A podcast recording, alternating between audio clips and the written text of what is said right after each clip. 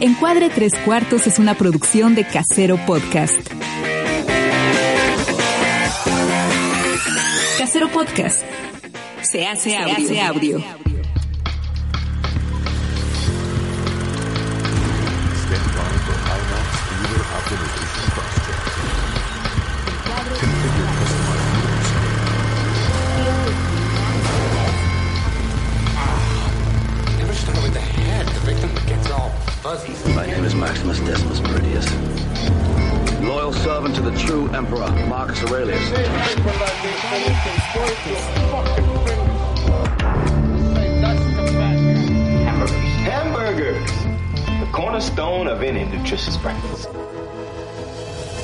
Tres Cuartos.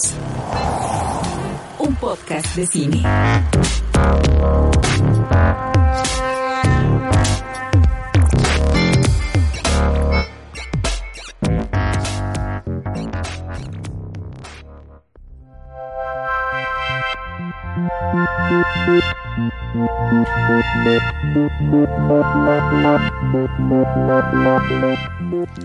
Hola, bienvenidos a un episodio más de Encuadre Tres Cuartos, el podcast de cine, series, contenido multiplataforma y de nuevo estamos pues cada uno en su casa como este aislamiento social nos dicta, pero pues bastante contentos de poder volver a contar con las voces de nuestros compañeros y de contarles qué hemos visto durante la semana.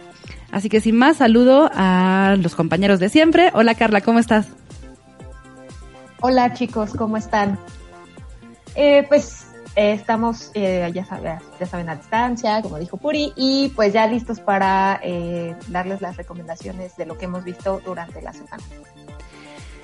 Pues sí, porque todavía nos queda un mesecito más en casa, aquí si nos escuchan en la Ciudad de México, y pues todavía hay mucho contenido que se puede ver en las horas y en los días que tengan libres. Así que hola John, ¿tú qué tal? ¿Cómo estás? ¿Cómo, cómo has vivido la semana? Hola, muy bien. Este, pues la semana igual que las semanas de encierro, porque según yo no cambia nada. Pero todos los sábados y domingos son iguales, eso es lo que más sufro yo. ¿Por qué? ¿No haces nada diferente nunca? Sí, exacto, como que el sábado y el domingo es solo como un día gigante y regresas a trabajar el lunes y toda la semana estás así como apresurado haciendo todo y llega el fin de semana, pero en realidad el fin de semana es exactamente igual que el anterior, entonces no sé, como que eso sufro un poco. Ay, yo sí cuento las horas para que llegue el fin de semana siempre. Lo bueno No, es que o sea, los fines de semana... pero siento que... Perdón, ¿eh? perdona, te corté. No, pero es que siento que es como muy repetitivo ya, Mm. Lo bueno es que hablas con nosotros los sábados. cierto. Dice que hasta eso le parece repetitivo. No, de hecho el podcast pasado la verdad me reí mucho, creo que no tenía mucho que no me reía tanto. Pues qué bueno. Espero que también la gente que escuchó el podcast pasado sobre nuestras confesiones de películas que no habíamos visto, también le haya gustado a la gente que lo escuchó. Y saludo también a Toño. ¿Cómo estás, Antonio? Hola, bien, con mucho gusto de escucharles nuevamente, como cada semana, para hablar sobre lo que nos gusta, cine, series y demás. Eh, pues aquí estamos armándonos de paciencia para lo que falta y para esta nueva normalidad que tendremos que afrontar una vez que las condiciones lo permitan. Así que, pues, hay que ver las cosas con cierto optimismo. Así es, porque si no nos vamos a volver un poco locos. Y hablando de optimismo, hola Chino, ¿cómo estás? Hola. Eh, estoy bien. Estoy bien. Mm, pude ver otras cosas en esta semana. Este, me aventé el documental del que todos están hablando muy rápido y tengo muchas cosas que decir. Entonces, este, pues ahorita ya empezamos con eso. Bueno, pues ya empezamos con eso porque Chino ya se nos está adelantando, solamente era para ver cómo estabas. Cálmate. Bien. Ah, rápido. Este. Acabamos de rebasar la barrera de los 50 episodios. Este es el episodio número 51, muchachos. ¡Oh, qué emoción! Qué increíble que hacen 50 capítulos, ¿no? Bueno, episodios. Así se dice, así como, ah, mira, llevan 50, pero pues 50. Son 50 semanas, son muchas horas porque nunca nos ajustamos al tiempo y Siempre hablamos de más. ¿Hay un tiempo? Miren, son, di- tómenle, hagan la, la, la operación 50 semanas, como de a hora y media, ahí más o menos. Piens, este, échenle matemáticas. de hora y media a dos horas y media. Habría que ver cuál es nuestro récord. Pero bueno, vamos a hablar de lo que venimos a hablar, que es de lo que hemos visto en la semana. Carla, ay, perdón,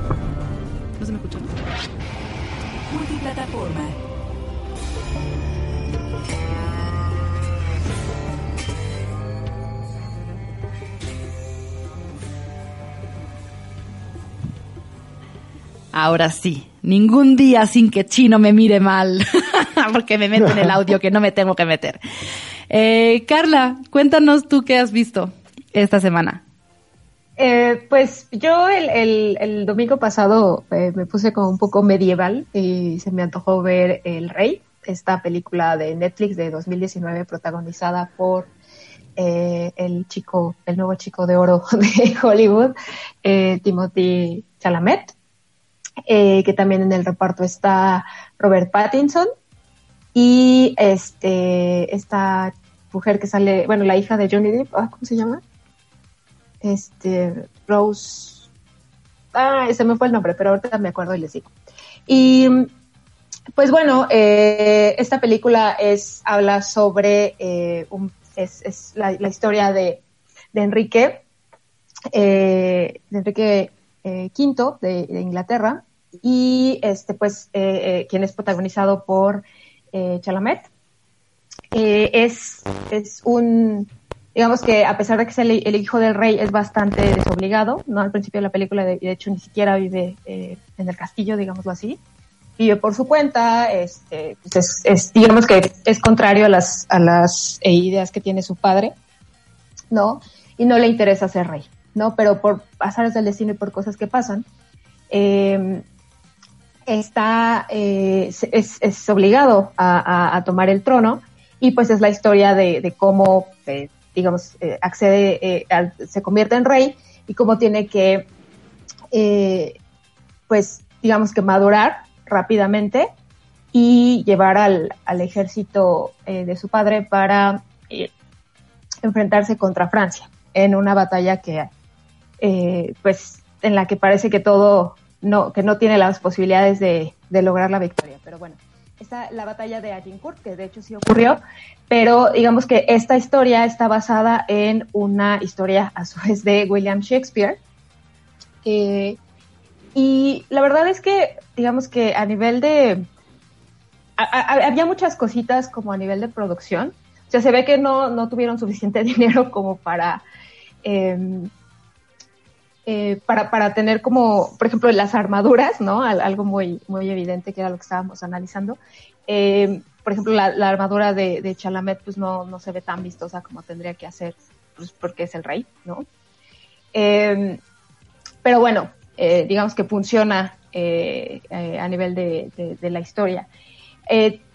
digamos que los, los personajes, hubo una cosa que me, me híjole, me, me me, me, no me gustó nada, que fue el papel que le dieron a, a Robert Pattinson como el delfín de Francia, eh, porque, híjole, lo, lo, ponen a hacer un papel de un francés y él no habla francés, ¿no? Entonces, eh, empieza a hablar como con, en inglés con un acento francés, pero se oye demasiado fingido, entonces, o sea, no se lo crees, o sea, de verdad. Entonces ahí sí fue como, híjole, el casting, y obviamente entiendo que por ser una película de Netflix y este tratar de, de, generar muchas expectativas, pues ponen a alguien que sea muy, muy conocido como Robert Pattinson, pero la verdad es que pues, no, no le sale, de hecho su papel es bastante absurdo, burdo, eh, hay una escena en la que no se puede parar por la armadura pesada y ah, es, es, híjole, sí, ese sí no, no me gustó para nada. Y también un poco el papel de Chalamet, este, pues, al principio es como alguien rebelde que no le interesa ser rey y así pasa de un momento a otro a ser este, un hombre honorable y, ay, no sé, como que esa transición no se la creo mucho.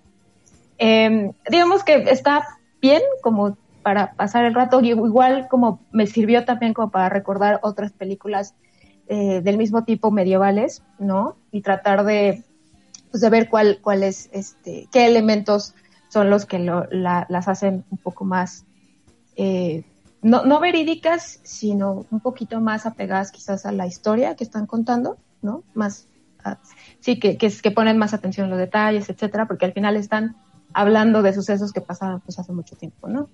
Em, híjole, pues yo, yo, si, si quieren verla, está en Netflix.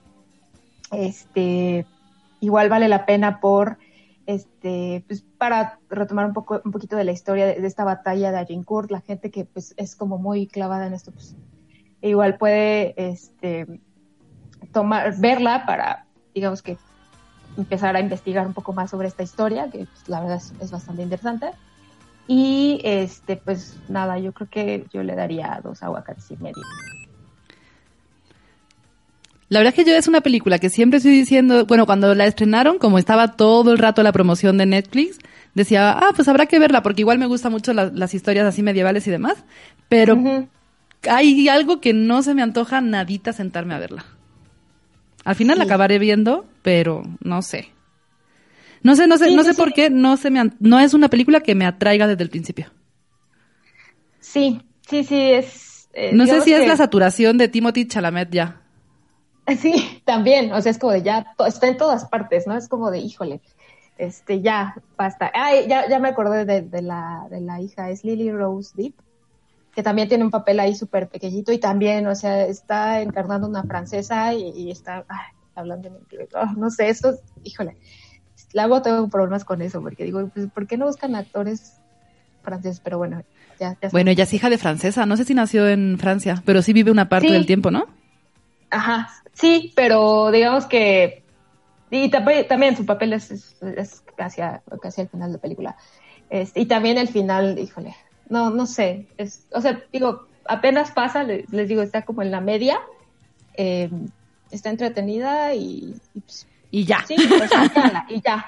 Pero si quieren ver una, una película de, de Y este está en tipo, Netflix. Vean, sí está en Netflix y, y ya, fin. Ah, no, esa es mi, mi opinión. No, este, estaba recordando Macbeth con este Michael Fassbender y este Marion Cotillard. Este, si quieren ver algo más interesante, mejor producido y mejor hecho, este, vean esa película. Que ahorita voy a ver en dónde la pueden ver. Eh, a ver. Pero si quieren, este, les sigo contando. o- Cuéntanos más. Si yo si quieres, yo te busco dónde está Macbeth y tú síguenos contando qué has visto. Va, va, va. Este, y bueno, también en Netflix mismo también vi esta nueva serie que se acaba de estrenar hace poquito que se llama Yo Nunca. La verdad es que, eh, pues, digamos, es, es una comedia, es una serie de comedia, digamos, dramática, ¿no? Para adolescentes. Eh, digo, a, veces no, no, no me llaman tanto la atención este tipo de, series porque pues yo ya no soy adolescente, pero, pero la verdad es que eh, pues eh, ah, vi Sex Education, por ejemplo, y me gustó muchísimo. Entonces dije, bueno, les le vamos a dar una oportunidad. Aparte, pues había visto que habla sobre, eh, un poquito sobre las minorías en Estados Unidos, en este caso de eh, la, la- minoría india, ¿no? En Estados Unidos. Y pues es la historia de una adolescente india, ¿no? Que se llama Debbie. Es, bueno, es indio y estado- estadounidense, ¿no? Eh, y después de un año muy complicado, en el que muere su padre intempestivamente, pues tiene que regresar a la escuela y eh, pues tratar de pasársela bastante bien porque es, es su último año, ¿no? En la prepa. Tiene dos amigas que también son, son parte de, son minorías, digamos que son como el, el- los, las clásicas, eh, pues amigas que, que son, no, no buleadas, pero que pues no, no son populares, ¿no? Y que son freaks, son, son geeks, más bien no freaks, son, sino geeks. Eh, y es como tienen que, que lidiar cada una con sus propios problemas, con una madre ausente que va y viene, con este, la identidad de, de sexual, ¿no? Es saber si, si eres o no eres. Entonces, digamos que sí, sí trae varias cosas eh, más allá de la comedia, porque hay, hay, varias cosas bastante graciosas y también sí, sí hay clichés, ¿no? Como en, en, en estas, de, estas, de este tipo de comedias. Eh, pero la verdad es que sí, sí, sí, sí es, es, es divertida, pero también te hace pensar y, y, reflexionar sobre ciertas cosas, a pesar de que son adolescentes, ¿no? Eh, eh, sobre todo enfrentar el duelo. Creo que ese es el gran tema de esta serie, enfrentar el duelo y cómo lidiar con, con, con situaciones muy duras, ¿no? Y que a veces las dejamos pasar y no trabajamos en ellas y cómo pueden hacer eh, o cómo pueden afectarnos aunque no nos demos cuenta. Eh, está producida por Mindy Kaling, que creo que es, es una actriz, ¿no? Que sale de The Office, algo así. Ella es la creadora de la serie, sí. Eh, es directora también. Ella dirigió también la película de Ellas Mandan. ¿La dirigió ah, o la escribió? Claro, sí, cierto, uh -huh. y tiene la y tiene la ella es la también la creadora y la protagonista de la serie esta de Mindy Kaling que no recuerdo nunca cómo se llama. es, es, el Mindy Kaling Show, ¿no? No sé, no recuerdo mucho cómo nunca me acuerdo bien de cómo se llama su serie, pero sí, o sea, sí es un es un poco sello de, de garantía, ¿no? Que, que sí. ella esté detrás de, del, este, de la este, serie. Sí, uh -huh. sí la, la, verdad es que yo es la The Mindy Project es su ella. serie de Mindy Project. Es la primera vez que veo algo de ella y este, digamos, bueno, producido o creado por ella. Eh, pero sí, la verdad es que sí, sí está bastante, bastante buena. Este, son 10 episodios de 20 minutos cada una, cada uno, entonces la verdad es que se la echan bastante, bastante rápido. Este, véanla, la verdad está muy divertida y se van a pasar un buen rato y también pues, van a van a reflexionar sobre ciertas cosas. También tiene, tiene un detalle bastante chistoso, es que hay un narrador de voz en off que es el extenista John McEnroe. Entonces, este, está bastante interesante por, el porqué de, de su participación en esta, en esta serie. Eh, y luego ya, ya muy rápidamente, para no extenderme más, eh, en, por fin hace este ocho días que hablábamos de las películas que no habíamos visto, eh, ya por fin vi Scar, Scarface, que está en Netflix también. Qué cosa. o sea, la verdad es que dije, ahí sí pensé, fíjense, ¿cómo pasé tanto tiempo sin haber visto esto? o sea, la verdad es que es, es una cosa increíble. Eh, Montana es, o sea, ya entendí por qué todos los memes, o sea, eh, ya entendí bastantes cosas. Este, y la verdad, pues, o sea, no, no, no quiero, digo, es la, la, la vida de este eh, gángster, asesino, este traficante de drogas, este Tony Montana y cómo llega, este origen cubano y cómo llega a Estados Unidos, a, a los a Los Ángeles, me parece, y, bueno, a Miami, y a, Miami. a Los Ángeles, y bueno, se, y mueve, se mueve a Nueva York, este, etcétera, y, y es la historia, ¿no? De cómo accede, bueno, o cómo tiene cada vez más y más poder y se hace pues multimillonario y, y, y pero el costo es lo que le cuesta no eh, el, el, dinero no entonces eh, la verdad es está buenísima eh, véanla otra vez la verdad es que eh, eh, me gustó muchísimo y pues es un clásico ya de, la historia del cine también em, y por último vi un documental bastante eh, duro. Eh, se llama Soles Negros, ya hemos hablado un poco de este documental, sobre todo porque estuvo en Ficunam. Yo tenía muchas ganas de verlo desde que estaba, estuvo en Ficunam, pero por cuestiones de, de agenda, eh, pues no, no, pude, no pude verlo, pero finalmente lo acaban de subir a Filming Latino. Y la verdad, pues es, son seis capítulos y es, es sobre las desapariciones forzadas en, en, en México es, por eso les digo que es bastante duro, eh, porque pues te enfrentas a las historias que, que, que ya conocemos, ¿no? Eh, que son la, los femicidios en Ciudad Juárez y en el Estado de México, eh, el, asesinato del, del fotoperiodista Rubén Espinosa, eh, Nadia, Nadia Vera y otras tres chicas que estaban en, que vivían en ese departamento, lo que pasó en Tamaulipas, específicamente en San Fernando, las, las fosas de Veracruz, etcétera, ¿no? Los 43 normalistas, entonces, pues es un recorrido, ¿no? Como por un mapa de la ciudad de, eh, de la ciudad de, México, más bien, ¿no? Y, cómo van contando eh, el documentalista, que es un canadiense que se llama Julian Elie, cómo eh, pues el impacto de estas situaciones eh, en, activistas, en los periodistas, en la, las familias de, los desaparecidos. Eh, es, es, un poco ambicioso porque pues es demasiada información, es son demasiadas historias. Entonces, digamos que sí habla un poquito de, de, de estas, de cada uno de estas seis, digamos, seis capítulos. Intenta dar una visión de lo que está pasando. Obviamente no es suficiente, obviamente cada eh, capítulo requiere mucho más profundidad, mucho más investigación, pero creo que sí logra establecer un panorama puntual de, lo que está sucediendo, de lo que ha estado sucediendo y lo que sigue sucediendo, desafortunadamente.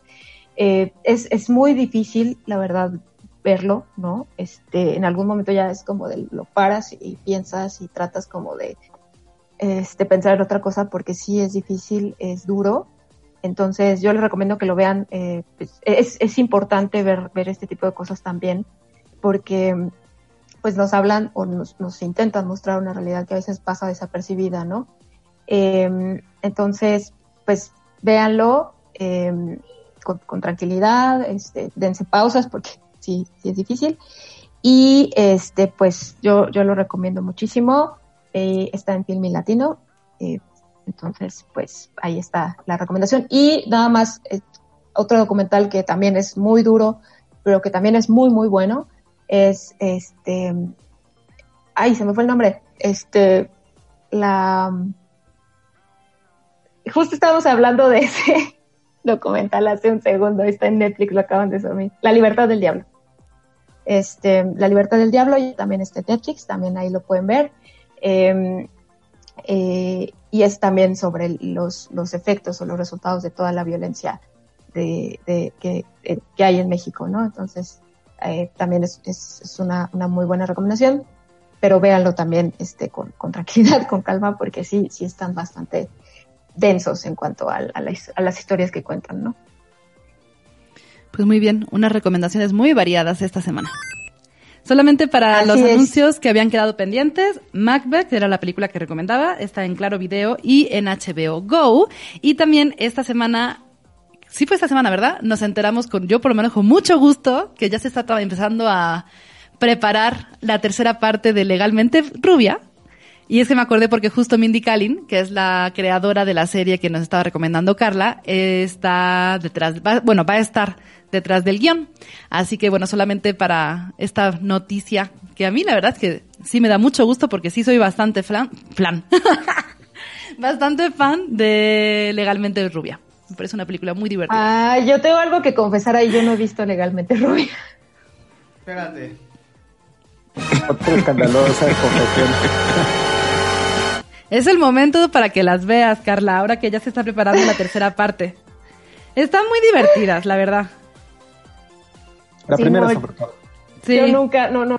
no. Sí, y, sí, debía haber repetido esa también. O sea, no, no, no la tenía como en el radar, pues sí, nunca la he visto. Ahora que lo pienso, nunca la he visto. No está en plataformas, no sé si está en Click, pero la puedes rentar en la plataforma de Apple por 50 pesitos.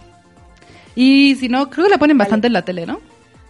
Es una película que sí suelen poner en la tele. Es de las películas del 5.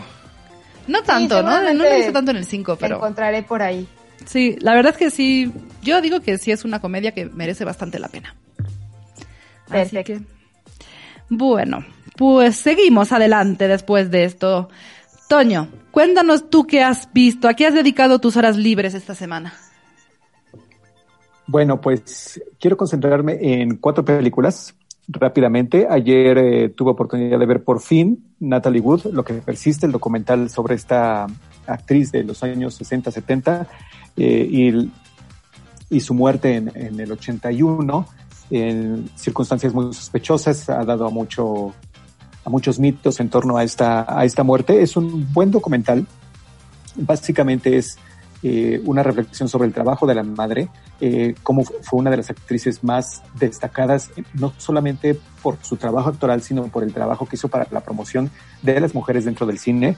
Eh, vale mucho la pena, no van a encontrar ninguna sorpresa, ninguna gran revelación sobre si hubo o no una especie de complot detrás de su muerte y yo creo que la van a pasar muy bien porque van a apreciar o van a conocer si no lo si no lo, lo hacen si no lo ubican a esta actriz que estuvo en eh, Rebelde sin causa que estuvo en en Amor sin barreras Eh, es un buen Story. acercamiento para esta actriz Eh, yo lo recomiendo bastante, sin ser una gran revelación. Pueden encontrarlo en la plataforma de HBO Go. Le doy tres aguacates eh, en su punto.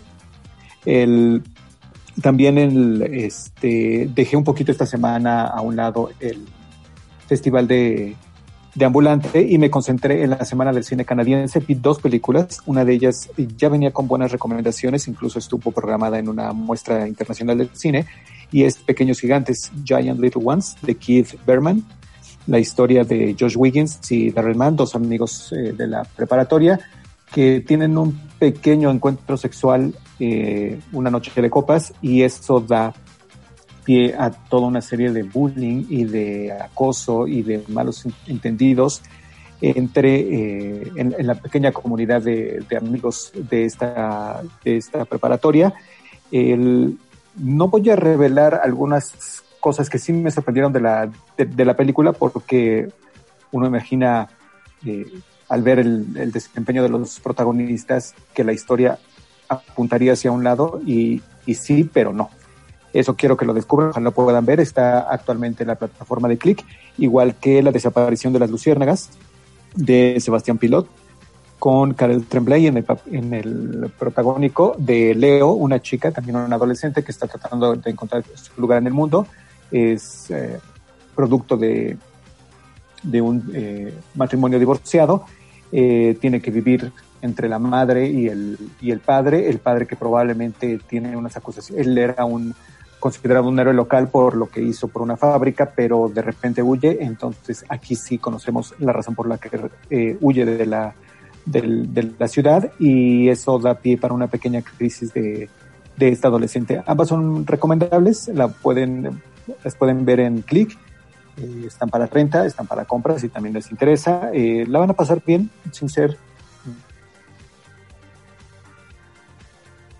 el año, creo que valen la pena. Y finalmente, lo que podríamos considerar el, eh, el estreno de la semana es Los Tótolos de Lovebirds, una película de Michael Showalter que se, Showalter, que se estrenó ayer en Netflix y está protagonizado por Kumail Nanjiani en el papel de Gibran, eh, Isa Rae como Leilani.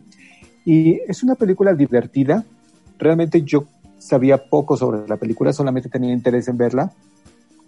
Porque, bueno, el, estreno, eh, la anterior película de Kumail Nanjiani, eh, me gustó que con este director, que es el Un amor inseparable o The Big Sick, era una buena película. De Big y Sick, ¿te acuerdas? esta- ¿Perdón? Le estaba comentando a Puri que esa sí la vimos. Es la historia Sí, que y- tú, tú me dijiste que teníamos que verla porque es la historia que escribió su novia. Exacto, ellos lo escribieron, incluso... Ay, perdón, perdón, perdón. Me super fui. Discúlpame. Estaba, eh, este, Toño, lo hubieras visto, estaba como que me veía, pero en realidad estaba viajando en el, en el hiperespacio. En el espacio. En el Perdón. espacio-tiempo.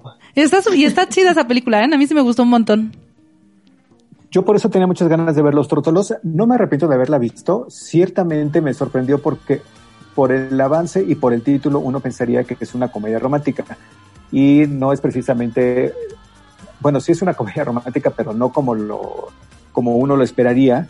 Porque ahí, eh, de hecho me recordó mucho y por eso les voy a bajar medio aguacate, salud, Gracias. a esta película de, de Tina Fey que se llama Una noche fuera de serie, que es cuando un eh, matrimonio con Steve Carell, salud, salen a, a celebrar su aniversario y de repente tienen una serie de circunstancias que los meten en una aventura policíaca, pues es algo similar aquí. Me recuerda mucho a esa película de Date Night y me recuerda también mucho a Game Night, que es con, se me olvidan ahorita los, se me van ahorita los protagónicos, eh, y que es realmente una película muy buena. Esta, salud. Esta- bastante entretenida. Oye, Le doy Toño. dos aguacates y medio. Creo que para, para estos fines de semana de encierro les va a hacer pasar un rato agradable y se van a poder desconectar de cualquier tipo de preocupación que tengan. Es una película muy corta, dura hora y media, entonces creo que pueden verla sin ningún problema. Eh, no es una gran semana de, de, películas para mí, pero por lo menos no me aburrí y eso es lo importante. Ah, y igual que Carla, yo también eh, resané mi, mi, deuda y vi Mulan. Queremos saberlo todo. Me gustó, realmente me gustó bastante la película. Creo que ahora tengo más inter ahora sí tengo interés en ver la adaptación eh, live action porque hay un par de secuencias que son muy, muy, muy, muy, notables en la animación. Eh, una es una avalancha, la otra es casi la secuencia final en el, la ciudad amurallada de, de, de Pekín.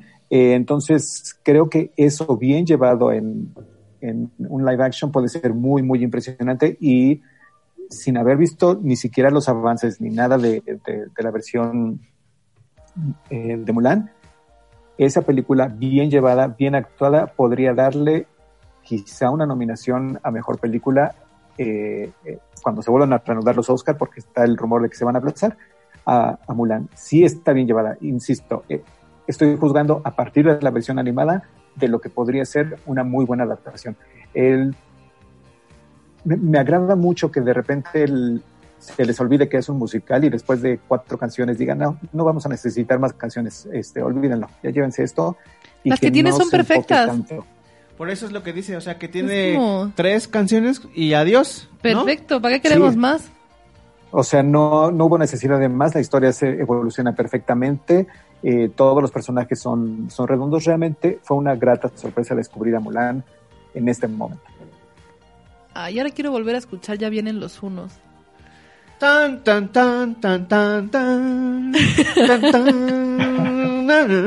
es que cada vez que lo pienso no me puedo creer que no hubieras visto Mulan. Para mí sí fue ya, un shock. Ya me puse a mano, ya puedo tachar eso de mi lista de pendientes. Mulan. Pues mira, ya hasta la, la candidateo para el Oscar, ¿eh? y sin haber visto absolutamente nada. Así de. ¿Le gustó así tanto? Puede ser buena. Me gustó mucho la versión animada y creo que si le hacen una muy buena adaptación, si de verdad le pusieron interés a esta película, puede ser la película de live action, no El Rey León, que es básicamente otra película de animación, pero la venden como si fuera live action. Por supuesto, no este Dumbo. Entonces creo que El Rey puede... León es copy paste, solo que con 3D en vez de 2D. Sí, exacto. Oye, oye Toño, es... ¿qué sabes quién va a dirigir la versión live action de Mulan?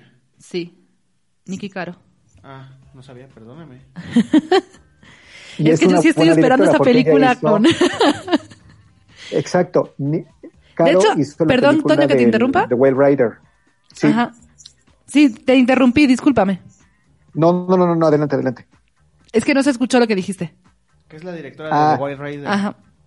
The Wild Rider y es una muy buena película. Entonces, por eso es que con esos pequeños antecedentes digo, si está muy bien hecho, si de verdad Disney dijo, va, haz la adaptación de Mulan, no nos metemos para nada, incluso prescinde de, eh, de Mushu, aparentemente es lo que, ha, es, es, lo que va a ser. Eh, creo que puede ser una gran película épica. Eso que no pudo ser la de Zhang Yimou de La Gran Muralla, creo que puede ser Mulan. Yo la verdad es que la, es la única película de live action de Disney que tengo ganas de ver. Bueno, mira. Pues esperemos que algún día se, se, estrene. Esperemos que llegue a las salas, ¿eh? Porque ya está el run run fuerte de que va para Disney Plus, ¿eh? Y en México no hay Disney Plus. Nada más les digo. No sé qué vamos a hacer, pero tenemos que ver Mulan en live action. Deja, deja tú el live action en una pantalla decente, en una pantalla grande. Pues ponemos imagínate así, proyectamos la, con la lo, tele, no sé. Lo que dice Toño, imagínate la escena de la avalancha en, en live action. Sí, sí quiero. Chiquelo. Ay, ahora quiero ver Mulan otra vez. Sí, la, nos la chingamos al rato. Vale, perfecto. pues muy bien, muchas gracias, este Toño. Jones, cuéntanoslo todo. Ok, yo sigo en mi mood de películas clásicas después de haber visto The Movies. Este, y ahora vi Rosemary's Baby de Roman Polanski, que la verdad es que qué buena película. Este, yo creo que es como del horror psicológico, yo creo que es como la película más representativa de todo, ver a la, a Mia Farrow toda traumada durante la mayor parte de la película es, es excelente porque actúa aparte súper bien. Este, la, fotografía también, o sea, la mayor parte de las cosas pasan dentro del departamento y, y siempre encuentran como una manera de, de sacarle el mayor provecho y pues el final demoníaco es, es excelente. Este, ¿qué más les puedo decir de la película? Pues es que es clásica por todos estos este, conceptos que, que involucra. Eh, pues finalmente hay pocas cosas que son como que se traten de proteger más en la vida que una mujer embarazada, y no, sin, sin ser machista ni nada, sino por el hecho de que está embarazada. Este, y ver que todo el tiempo puede estar en, o no en peligro y como su, su paranoia justificada o no, si no han visto la película. Este, la verdad es que te, sí te hace como estar en tensión todo el tiempo. A esta yo le doy cuatro aguaca- aguacates y medio. Oye, pero ya la habías visto antes, ¿no? Sí, muchas de de que ya había visto antes hace mucho tiempo y las estoy como reviendo y tratando de encontrarles nuevas cosas. Igual que nosotros. O más que nada porque se me olvidan. O sea, hay como muchas escenas que ya ni me acordaba que pasaban. O luego las ves ya con otro conocimiento y con otra experiencia y te cambia también mucho la experiencia de la película, ¿no? O de otras películas, porque te eh, piensas así como de, ah, pues esto también lo vi en esta otra, cosas así. Sí, eso está chido. Y la otra que vi es La Naranja Mecánica. Esta la, la vi, la primera vez que la vi me la pusieron en la prepa, en clase de psicología. Entonces, pues la recuerdo más como, como esta película como de desmadre, así como de, de pandilla, bueno, la pandilla de los drugs y todo, y, y sobre todo, pues Chino lo recordaba muy bien en la universidad, también siempre se la pasaban como hablando de, de, esto, de este lenguaje inventado de los drugs y de la leche con drogas y del moloco y demás. Jones, no, no, me, no me quemes. Sí, perdón, chino. Oye, lo que está claro es que las clases de psicología en todo el mundo es de ver películas. Sí. Porque creo que pues yo no también la vi si- en la clase de psicología o en la de sociología.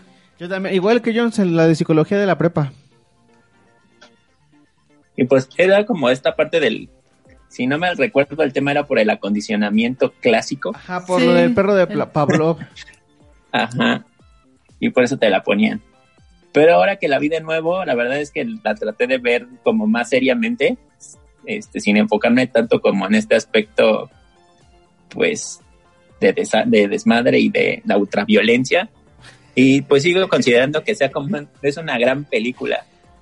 Sobre todo me gustó, me fijé más como en las, en, en el diseño visual de la película y la tienda de discos de, donde consigue su disco de Beethoven y a las dos que invita a ver Beethoven, digo, a escuchar Beethoven a su casa como ahora se invita a ver películas o Netflix a tu casa. Yo quisiera encontrar una tienda de, de discos así, estaba súper chida. Y pues también le doy cuatro aguacates y medio. Sí, es que el diseño de producción, este, es- sí se dice así, ¿no, Toño? Diseño de producción, todos los escenarios Sí. y esto, es este, está increíble. O sea, desde la entrada al, cuando la primera secuencia del plano, este, que va llegando hacia la mesa donde están ellos y, vas viendo el Moloco Bar y todo eso, cómo te sirven la leche en el Moloco Bar, eh, eh, la casa del, del escritor, eh, todos lo- los elementos este, visuales que hay alrededor, es increíble. Sí, la verdad es que sí, todo, o sea, el maquillaje que le ponen, el detalle del ojo en, en la manga de la camisa de, de Alex, entonces todo está como súper bien cuidado y, y eso hace que, que la película aumente su valor un buen. Hasta las escenas en la cárcel también están así como súper este, estéticas, cuando le abren los ojos con esta como máquina, este también es así como de muy impresionante de ver. Y las casas como súper extrañas y extravagantes, ¿no? Así también con colores súper chillantes, ajá. Sí. Y esas fueron las dos películas clásicas que vi. Y también quiero comentar de este documental de Netflix de la historia de Michael Jordan que se llama The Last Dance, que la verdad es que desde que empezó, hace hace ya más de un mes, cada lunes me daba una gran diversión porque era recordar. Bueno, en primera yo veía los juegos de Michael Jordan. Nunca fui fan de la NBA, pero los juegos de Michael Jordan eran como obligatorios en mi niñez porque era Michael Jordan, ¿no? Porque los pasaban en el 7 Entonces- después de los Simpsons. En el 7, que ahora está el revival de subirlos, o creo que van a volver a narrar los partidos los de TV Azteca de las finales de la NBA o algo así para, para YouTube o algo así. Este, pero sí, eh, y lo que más me impresionó de, del documental es lo bien narrado que está, porque son como dos líneas temporales principales las que cuentan. Por un lado es la, última temporada de, Michael Jordan y, su equipo en, este, la NBA, pero por otro lado también te están co- contando desde el principio, desde que Jordan empezó con los Chicago Bulls, eh, toda la historia hasta llegar al punto de la última temporada. Y me sorprende cómo lo que hacen es amarrar la historia de tal manera que cuando te cuentan algo de la, tem- de la última temporada, lo pueden ligar perfectamente con, con cosas que estuvieron pasando desde que Michael Jordan llegó, ¿no? Ajá. este, también todos los chismes que te enteras así de que Pippen era el segundo mejor jugador de la NBA, pero le pagaban como si fuera el ciento y tantos. Este, lo de Rodman que, que está con Carmen Electra acá en plena peda y llega Michael Jordan a sacarlo. o que se escapa de la última, del, en unas finales se escapa del entrenamiento para irse a luchar con Hulk Hogan, así como de cosas bien extrañas. O que el entrenador era super hippie. Sí. O también Ajá, sí, sí, Jones. Ah, y de, o sea, de que todos estaban cheleando en, en el medio tiempo. O sea, que dice Jordan así como de, pues hubieran visto antes, antes era pura cocaína. Aquí en, este, hasta los entrenadores te decían que te, te metieras cocaína en el medio tiempo para salir a jugar mejor y que no sé qué.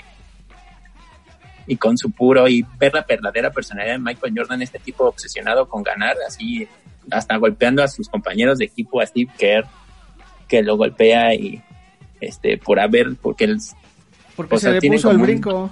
Ajá, porque se le puso el brinco y lo golpea y se va todo enojado.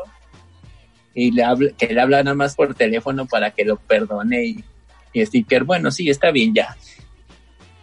Pero este tipo como obsesionado y que quería que, que lo picaran para, para sacar como esta mentalidad ganadora, porque es como de, bueno, pues ya estaba un poco cansado mentalmente, pero entonces tal dijo cierta cosa en el juego o le dieron el trofeo de mejor jugador a otro y eso me hizo recuperar mis ganas de del triunfo, ¿no? Y a cada rato eso lo repite como cada capítulo y, y pasan como una anécdota de eso que te das cuenta de la de la mentalidad que tenía Michael Jordan, ¿no? Pero yo creo que, eso creo que, eso fue lo que a, mí, eh, dicen por ahí que son como ídolos de barro, ¿no?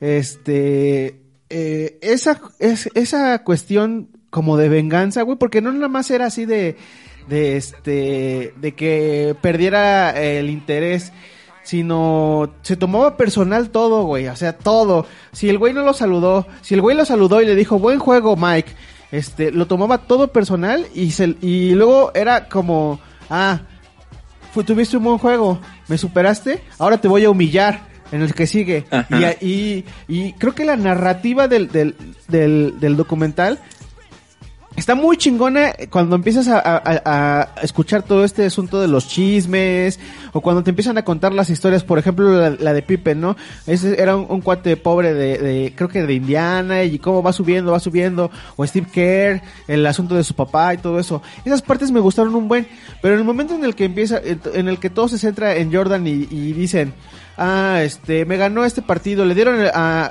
a este Carmalón, le dieron el, el, el jugador más valioso. Y entonces me lo tenían que haber dado a mí y me lo tomé personal y luego lo eliminó. Tengo que- eh, en algunas ocasiones dice, tengo que tengo que matar a este tipo.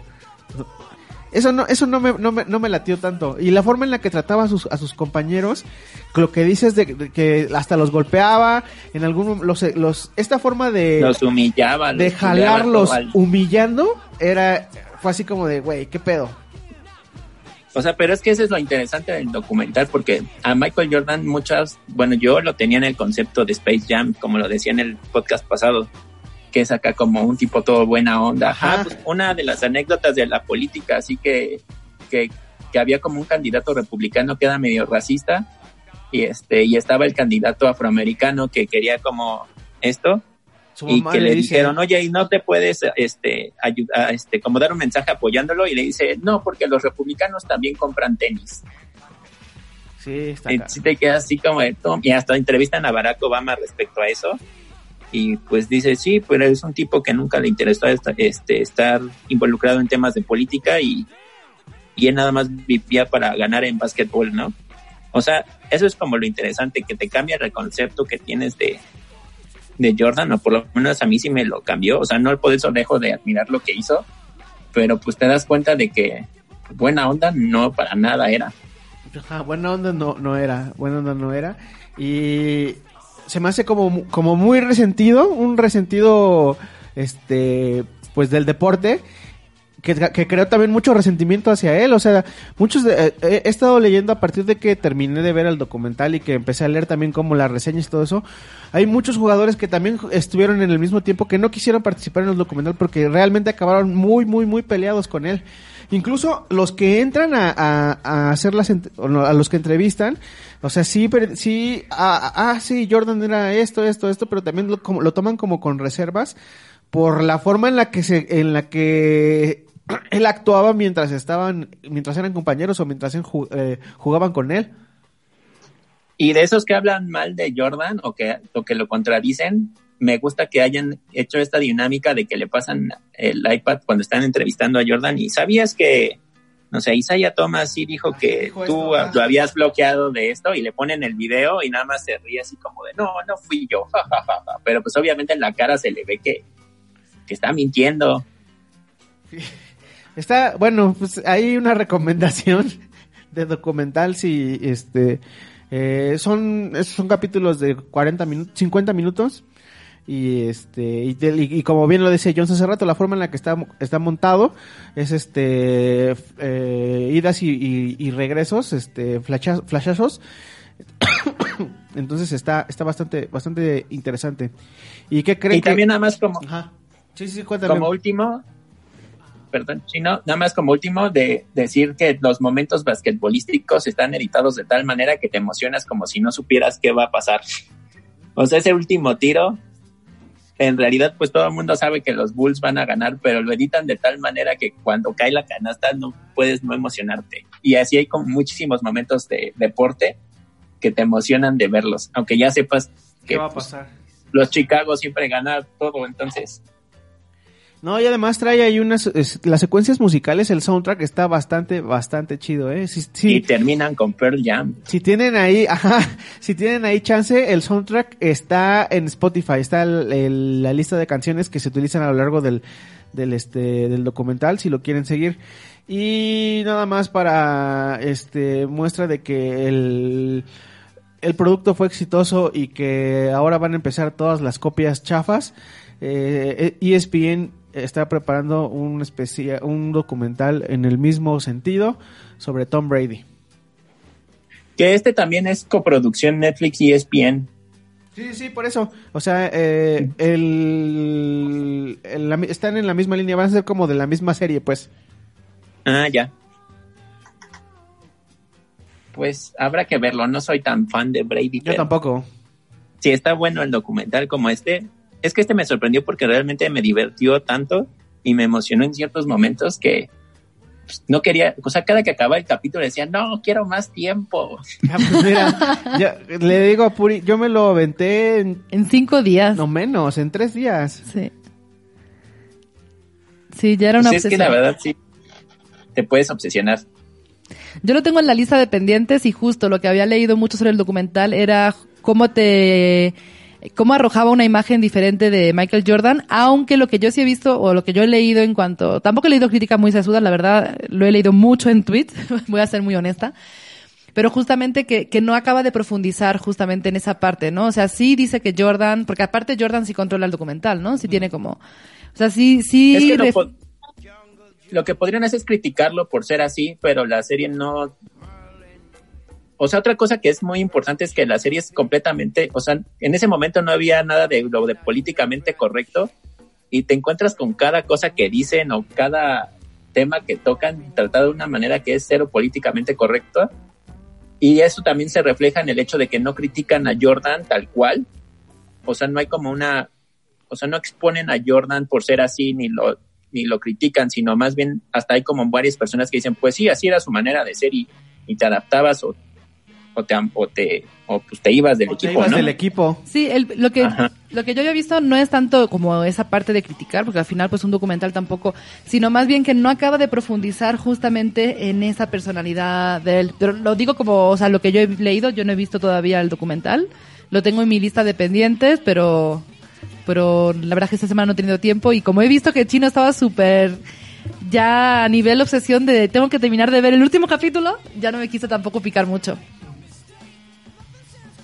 Sí, velo, Puri. La verdad es que es muy divertido, a pesar de que si no eres fan de los deportes o de básquetbol, este, yo creo que sí le puedes encontrar mucho valor como, como un documental o como un, un proyecto de, de entretenimiento también, porque te digo, la verdad es que es súper divertido. Las si no historias de Rodman te chisme. puede, te puede reír mucho.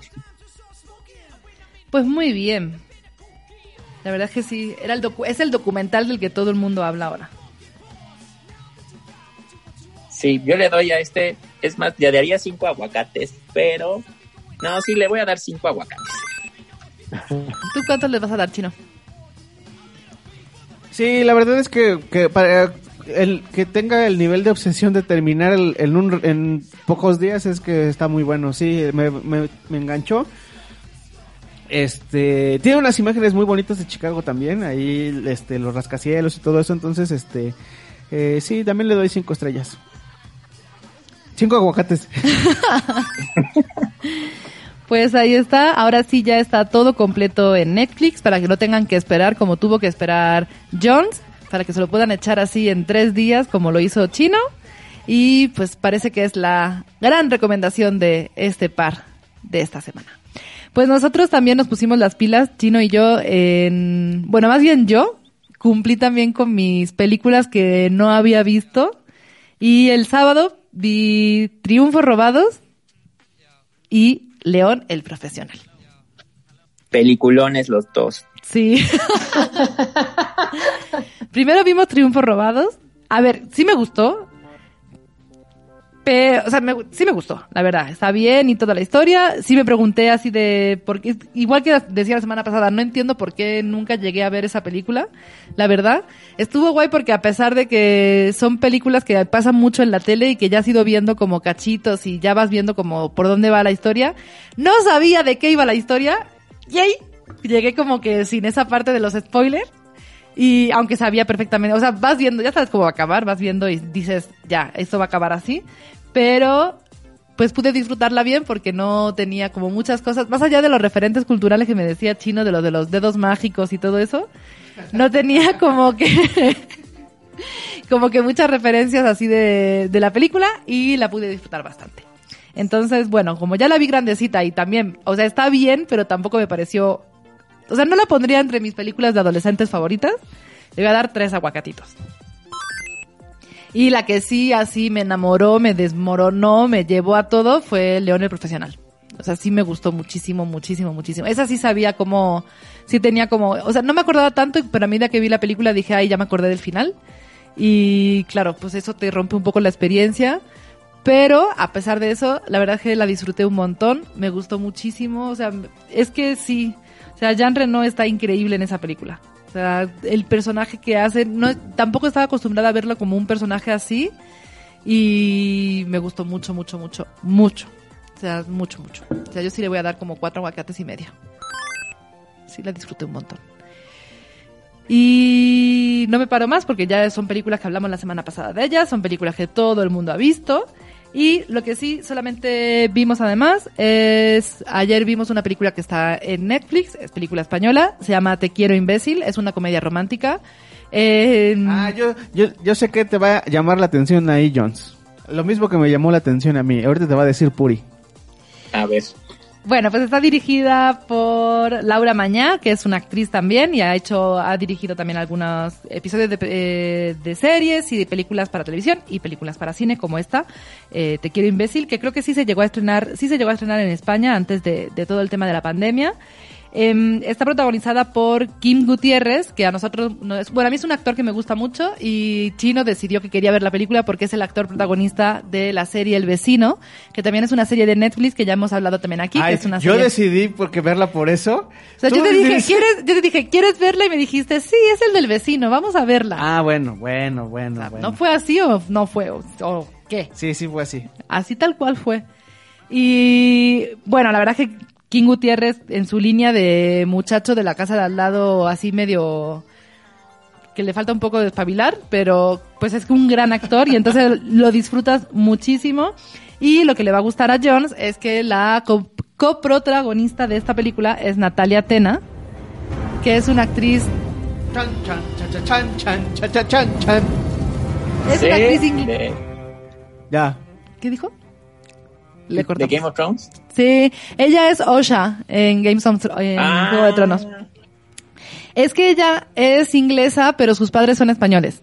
Entonces ha hecho también varias películas de cine español. En esta película, honestamente, siento que ella no está tan bien. Yo creo que sí está, sí, se- sí A mí está no me ¿eh? encantó. Pero Puri es medio quisquillosa. Mm, no me encantó. La, en donde sí está súper bien, que sí es una película también española, y no sé si está en plataformas, la verdad, pero ahí está muy, muy bien, está, es en 10.000 kilómetros. Ahí está también, es una, bueno, en, en- para no mezclar, esta de Te quiero imbécil es una película en la que King Gutiérrez le acaba de, eh, justo la película empieza porque su novia lo deja, justo en el momento en el que él le está pidiendo matrimonio. Y pues lleva mucho tiempo con la novia y es como, o sea, lleva ocho años con ella y es como, ahora tengo que volver un poco al mercado y cómo es esto del ligoteo y tal, ya tengo 35 años y mi vida, lo que pensaba que iba a ser mi vida ahora está cambiando radicalmente y pues la verdad es que no soy el tipo, no sé por qué dicen, hay una parte de la película que dicen que es feo, que es un tipo guapísimo, pero bueno, no importa. Pero tiene como que volver a, conectar con esta parte de salir de fiesta, eh, aplicaciones de ligoteo, o sea, es, como todo esto, ¿no? Y Natalia Tena es una amiga de él que tienen- él- con la que se reencuentra después de mucho tiempo y que le va acompañando justamente en este proceso, ¿no? La verdad es que la película está muy predecible. O sea, lo, Están, eh, es, sí, todos sabemos de qué va a ir y, de- y en qué va a terminar, pero creo que las anécdotas y las cosas que van ocurriendo mientras este y los- las cosas con las, las que vas platicando o de las Sí. que te vas acordando mientras ves la película es este lo interesante. Mira, la verdad que la película, yo le voy a dar dos aguacates y medio a la película como tal. Porque King Gutiérrez está increíble. Ernesto Alterio, Alterio, que es un actor argentino que también trabaja mucho en España. Kim Gutiérrez está en su papel de siempre. No, en el en el papel mismo del, del no, vecino. no, no, en el papel del vecino. Eso sí es verdad que se ha repetido, que es el papel igualito que el que hacía en el vecino, pero a King Gutiérrez lo conocimos con un papel súper dramático y no es solamente un actor de comedia, pero es muy buen actor de comedia. Eh, Ernesto Alterio, que es un actor argentino que trabaja también en España mucho, bueno, de hecho vivo en España, hace también un personaje muy gracioso, muy divertido. La película como tal son dos aguacates y medio, pero como dice Chino, aquí creo que para los treintañeros como nosotros, un valor que tiene la película es justamente que te vas reconociendo en algunas cosas o no te vas reconociendo y no quieres reconocerte y quieres como y vas a Está bien para verla un viernes por la tarde, acompañado para que la puedas ir parando y te puedas ir riendo y comentando cosas. O sea, eh, para mí eso le daría un aguacate más a la película. Y le, bueno, medio, y le, la subiría hasta tres. Pero la película, el valor, el valor de la película como tal, la verdad es que es flojito. Y yo sí siento que la pareja no tiene nada de química. Pero es muy divertido el, la parte de fuera de la película que te va provocando, en nuestro caso al menos, como treintañeros, como personas que han estado también después de una relación larga que volvieron a salir un poco como que a esta parte del ligue y que ya estamos otra vez en pareja, es como que no quiero volver ahí, por favor. y es muy divertido. O sea, esa parte sí es como muy divertida. Entonces, pasamos una buena noche con la película. Eso sí lo tengo que reconocer. Aunque sí, la película está, pues... ñe. ¿O tú qué dices? ¿Tú cuánto agua- aguacates le vas a dar? Tres. ¿Le vas a dar tres? Bueno, dos y medio, tres. Yo la dejo en dos y medio porque de verdad que a mí la pareja no me gustó. ¿Y tú crees viste otra serie más, no, Chino? Yo empecé a ver una serie nueva de Amazon que se llama Upload. Está entretenida, llevo tres capítulos y es este un, un mundo, un planeta en el 2033 donde consiguieron este, las, estas compañías de tecnología de Silicon Valley este, extraer la, el alma y la personalidad, todo del, eh, eh, de las personas cuando van a morir y la suben a la nube. En la nube, este, pues tú tienes, es, la nube es como un hotel, cinco estrellas y, este dependiendo cuánto pagues son los los este las las facilidades que tienes. Ese, si tu habitación es muy este lujosa o si quieres comprar este cierto tipo de ropa avatars muy muy al estilo de Oasis en este en Ready Player One más o menos así. Y entonces el chiste va de que eh, el protagonista es un es un este desarrollador que está, obviamente eh, la, entrada, esto se, llama Horizon, en la nube se llama Horizon, y la entrada Horizon es este, pues cara, entonces el desarrollador, que es el protagonista, este, está haciendo un símil, pero para todo el mundo, una versión gratuita de Horizon, y que todo el mundo pueda, este, subir sin necesidad de tener que desembolsar una gran cantidad de dinero.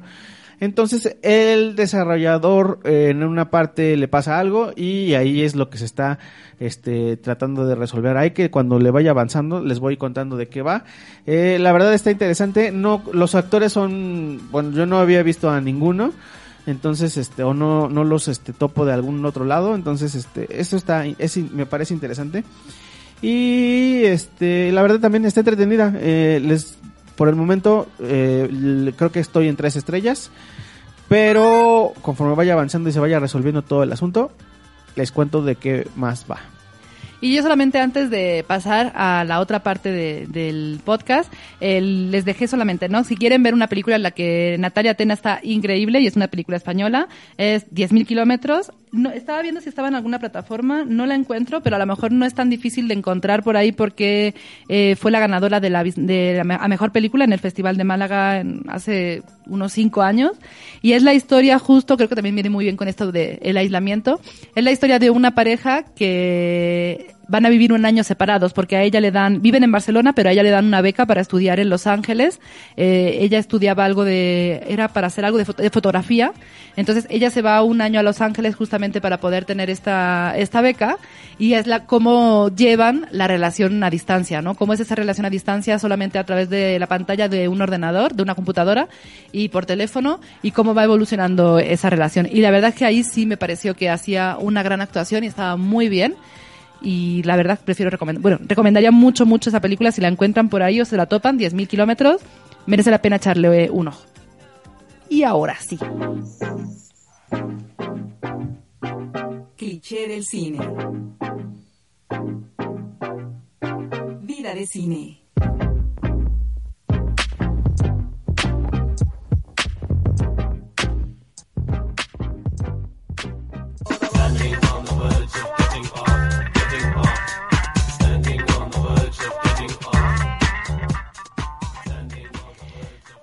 Pues estamos de vuelta en esta segunda mitad del podcast de hoy, en el que vamos a hablar de todas aquellas, bueno, no de todas, pero sí de algunas, o sobre todo las que pensábamos que no deberíamos, o sí deberíamos, o por qué, películas o series que empezamos a ver, a veces con mucho entusiasmo, y no llegamos a acabar, por algún motivo u otro. Porque nos quedamos dormidos, porque nos aburrimos, porque se nos fue el avión. Y la pregunta es, ¿Descubriremos aquí alguna sorpresa como Mulan? Chan, chan, chan.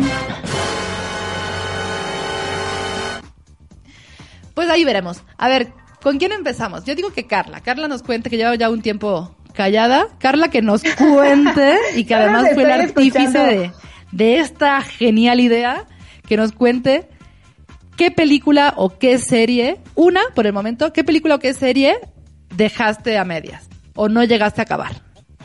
Ok, ok. No, yo la estaba escuchando, la verdad, ya. Quiero ver esa de la, la que dijiste de Te amo imbécil, algo así. Te quiero imbécil. Está divertida, sí, está divertida. Este, para reírme un ratito. Eh, pero sí, este, justo estaba haciendo mi lista hace rato. Y una que no, no, no he podido, y no sé si quiero terminar. la verdad, amigos. Este, y creo que ya les había contado, porque fue, fue cuando empezamos a hacer el, este, el especial de Tarantino, pero es Los Ocho Más Odiados. O sea, la empecé a ver.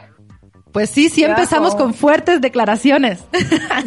No, este, la, la empecé a ver, o sea, y, y- y fue en, en algún momento como que me, me dormí, o no, no me acuerdo ni qué pasó, pero la olvidé, o sea, de verdad se me olvidó. No sé ya si, ni siquiera sé si, si aparece todavía en Netflix, que lo estaba viendo en Netflix. Este, y se me fue, o sea, no, ni siquiera sé si todavía está en Netflix, porque ya no me la marca, porque ves que cuando No, dejas- ya no. entonces ya valió, porque no, se me olvidó y la verdad es que no me enganchó. Ahora la puedes seguir viendo en HBO Go o en Amazon Prime. Ah, no lo sé. Bueno, te vienes un día a la casa cuando ya podamos vernos y la vemos aquí. Porque sí, no, no sé qué me pasó con esa película, o sea, como que dije, ay, no sé, o sea, eh, tenía ganas de verla, pero, o sea, empezó y, en algún momento como que no me enganché y la, la paré y se me olvidó, o sea, ya no la, ya no la volví a, a, ver. Entonces ese es un pendiente que tengo, este, se los confieso, amigos. Sí, la verdad es que, ay, creo que nunca me he dormido con una de Tarantino. Y yo me duermo mucho en las, peli- en las películas, sobre todo cuando ya estamos en casa, sí, viernes por la noche, que empezamos siempre a verlas tarde por los horarios de trabajo. Pero a mí, a mí me gusta mucho Los Ocho Más Odiados. O sea, sí, sí me gustó un montón esa película, la verdad. Y la segunda parte es la mejor. O sea, cómo se va revelando todo y sí, me- la- Sí. lo disfruté un montón. Yo la vi tarde, la verdad. No la vi cuando el estreno. La vi para preparar el programa que hicimos de justamente cuando se estrenó Once Upon a Time en Hollywood. Y Ajá. ahí la vi. Y la vi en Netflix, creo. Y, Sí, sí. y la disfruté un montón. Sí me gustó muchísimo. Yo la vi en el cine. Ay, ñe, ñe, ñe, ñe, ñe, ñe. Donde se Sí, deben pero ver las películas de Tarantino. Sí, creo que ahí no, no, no, no conecté yo bien con esa película. Entonces sí es real. Ni siquiera, o sea, creo que le vi media hora nada más, entonces, porque sí es larga, entonces. Sí. Pero sí tienes que darle una oportunidad. Le voy a dar una oportunidad. Luego nos ha pasado que le dais una segunda oportunidad, pero al final os quedáis dormidos o decidís que tenéis que dejarla de ver justo en el mismo momento en el que os quedasteis la primera. Sí, sí, justo.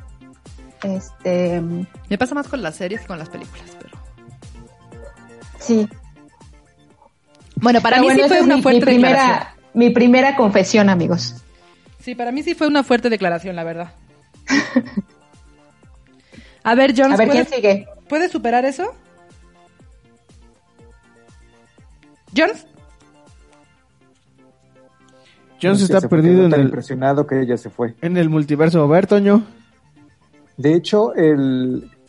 quiero hacer un comentario sobre esta película de, de, de Carla que no ha visto.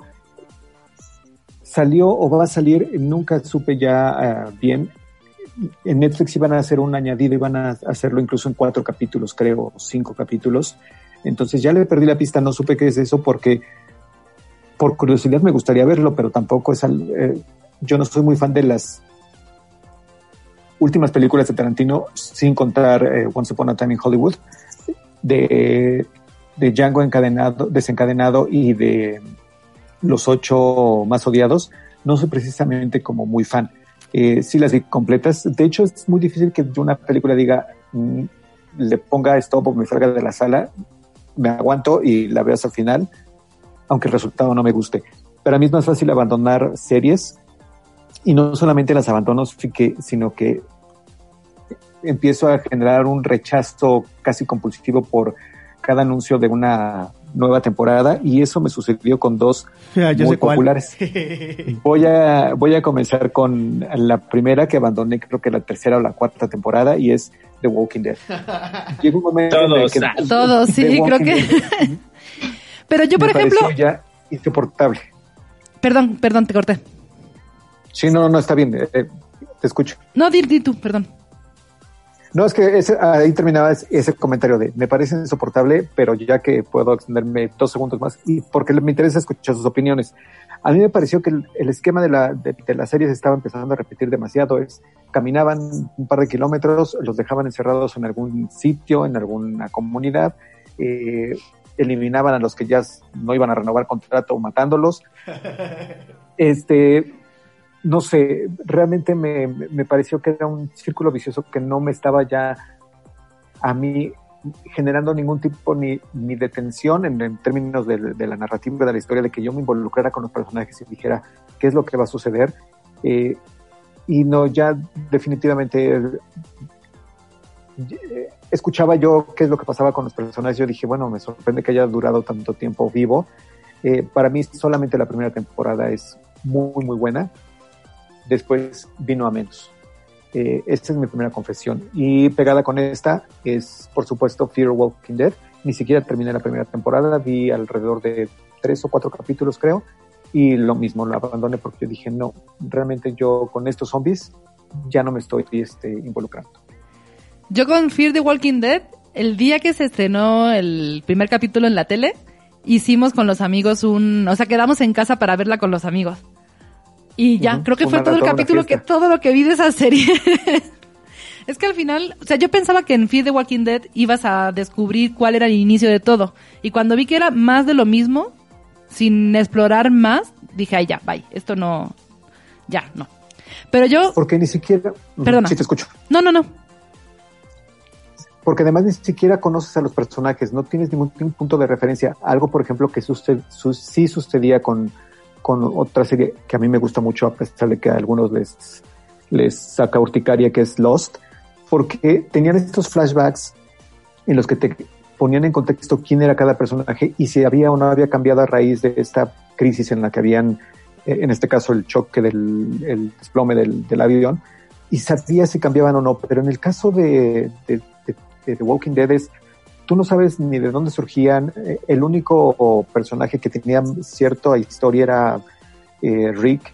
No, con Walking Dead, de- pensaba, que, pensaba que te referías a Fear the Walking Dead.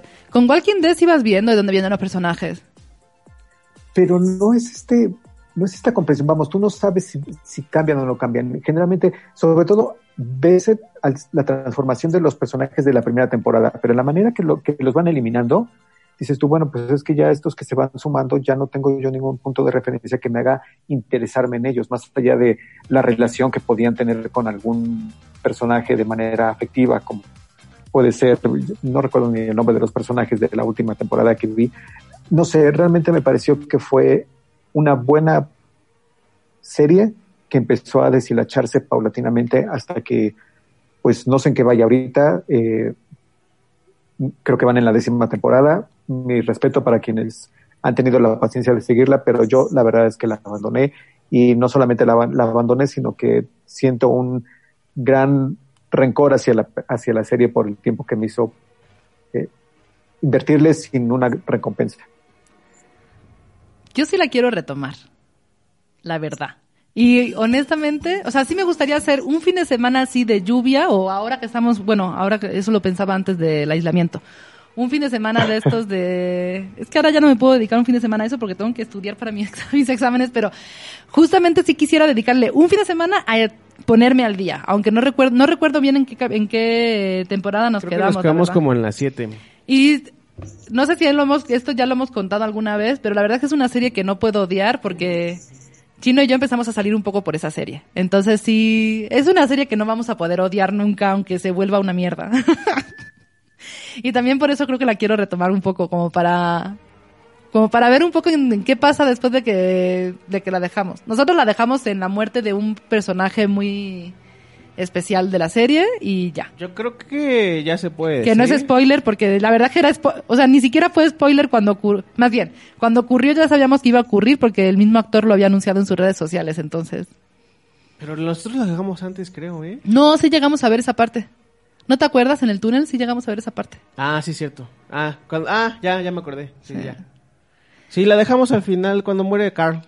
¡Tan, tan, tan! Sí, no es spoiler. Yo con esa sí hice un super spoiler a una amiga pensando que sabía lo que ocurría. Y sí le dije, y porque había un montón de memes sobre esa muerte. Entonces yo pensaba, no la de Carl, la de otro personaje. Entonces yo pensaba que mi amiga ya sabía y un- en una comida sí le dije, sí, como cuando muere XX. Y solamente vi su cara pálida. Dije, pero no sabías, no, aún no había llegado ahí. Y yo, ¡ay, tierra, trágame! Porque sí fue un super spoiler. La verdad que al día de hoy todavía nos recordamos eso y sí siento que le debo una muy grande porque sí le arruiné la serie y de hecho dejó de ver la raíz de ahí. Entonces, bueno, a lo mejor le puedo decir como Toño, le ahorré mucho tiempo. Sí, a lo mejor le hiciste un favor. Sí. Jones, ¿tú dónde la dejaste de ver? En la 4, cuando muere cierta persona por primera vez. ¿Quién? Es que ah, el asiático, Ah, ya, ya, ya, déjalo ahí. ¿Cómo que por primera vez? Sí, porque parece que parece que muere, pero creo que después vivió. Ah, ay, ya. Sí, está bien. En la escena del autobús. Ajá. Sí. Mm. ¿Pero por qué la Ahí la dejaste ahí? Pero sí, no me Ahí todavía mucho. estaba chida, sí es cierto. Ahí, ahí todavía estaba bien. Es que estas, mm, según yo, cuando empezaron a salir, todavía no existía Netflix. Entonces, las conseguía en el tianguis. Chan, chan, chan. Este, entonces ya no compré. Sí, yo las, no, yo las bajaba de un sitio. Ya no hacemos eso, acuérdense. Pues ya no lo hacemos, ya no lo hacemos. Fox entendió que tenía que transmitirlo de manera casi simultánea o si no se le iba a ir todo el, el- el auditorio. Entonces corrigió ese error. Creo que es algo que deberían de hacer la mayoría de las plataformas de una de no esperar, o sea, si van a hacer un lanzamiento preferentemente que sea mundial, por ejemplo, el caso de, de Disney Plus o de o ahora que la próxima semana entra HBO Max, porque si o Apple TV, porque bueno, Apple TV no es tanto el caso porque sí lo, lo, lo puedes entrar, pero de otra manera es la gente busca la manera, si, si, si tienen interés en ver The Mandalorian, lo van a ver y no va a ser en tu plataforma. Yo creo Que yo de eso- Mandalorian sí me estoy esperando, pero porque ya soy una persona madura. Cuando acabe esto te platico algo. Jones. Pues no sé. Carla, tú no has visto nunca Walking Dead, ¿no? No, nunca, nunca, nunca. O sea, sí me llamó la atención al principio, pero también vi que era súper larga y la verdad me dio mucha flojera. Sí, ya no empieces. O sea, si ya no tienes que empezar, ya no empieces. Ya no empieces, ya. Fue, ese, ese tren se fue para ti. Sí. Ese Sí, tren no. fue y no volverá, así que no, no, no lo voy a tratar de alcanzar, amigos. Ahora va a salir la versión teen de Walking Dead, ¿no? Como ¿La versión de qué? adolescentes. Ah, sí, no La versión de adolescentes. No la vamos a ver. No, ya. Híjole. Si acaso algún día, llevo dos años diciendo que vamos a retomar Walking Dead, porque hace dos años que la dejamos de ver, pero sí, nosotros la última temporada, las dos últimas temporadas la vimos juntos. O sea, las dos últimas temporadas que vimos la vimos juntos, ¿no? Ajá, Y sí no, la veíamos en la televisión. La veíamos en la tele, o sea, nos quedábamos, Quedábamos de ver para los ver. lunes en la noche para verla. Sí, porque yo no tenía tele. O sea, yo no tenía cable y él sí, entonces yo iba a ver Fox a su casa. Ella sí, no es Fox, es AMC. No, pero no, es Fox. Es Fox, ¿no? Ajá. Ok. Es Foxy. Pues ahí, así empezó todo. Gracias, Dead. Chan, chan, chan. Bueno, Y pues ya. Y luego dejamos de verla, pero yo sí la quiero retomar. Bueno, no, no es tan fuerte declaración porque es algo que hemos hecho todos en esta vida. Entonces, me sigo quedando con la declaración de Carla. Tan, tan. A ver, Jones, ¿tú qué nos vas a confesar? Este, es que en cuestión de películas es como un pecado menor. Sí es pecado, pero no tanto. Porque es el Padrino 3. Porque A ver, quiero saber por qué es un pecado menor. porque no es tan buena como las primeras. ¿Y eso qué? porque es la 3. Porque es la 3 y ya me dio flojera. No, es que la verdad, la primera vez que vi el padrino, dije, bueno, voy a hacer una tarde de puro padrino. Entonces vi la 1, la 2 y puse la 3 y me quedé dormido. sí, te manchaste, Pero la verdad es porque me estaba aburriendo mucho. Entonces me desperté, creo que en la última escena, digo, ya no me acuerdo bien. Según yo me desperté como una escena de una escalera. No me acuerdo, como una iglesia y una escalera o algo así. Y ya no la volví cuando- a poner. Sí, cuando están en, en una de estas matanzas simultáneas y hay una secuencia saliendo de la ópera y es este y es en una escalinata. Y la verdad es que sí, o sea, después no, yo creo que reafirmé o quise reafirmar con, con res- reseñas externas que no haya terminado de verla.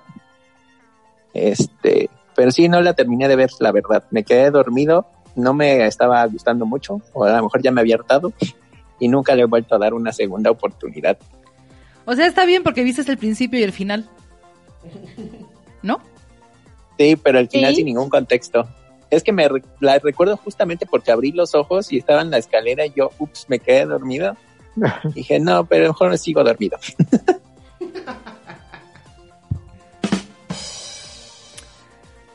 Bueno, sí está también así medio, medio, medio.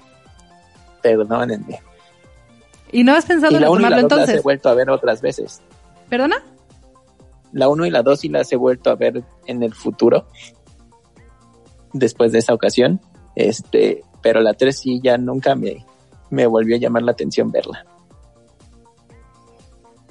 Y no piensas hacerlo por el momento. Por el momento no. Bueno, muy bien. Te quedas en tu. Te mantienes en tu posición. ¿Tú, Ajá. Chino? ¿Yo qué? ¿Tú qué has dejado a medias? Aquí Toño, me- Toño y John se van, a, se van a enojar conmigo. Porque yo dejé a medias.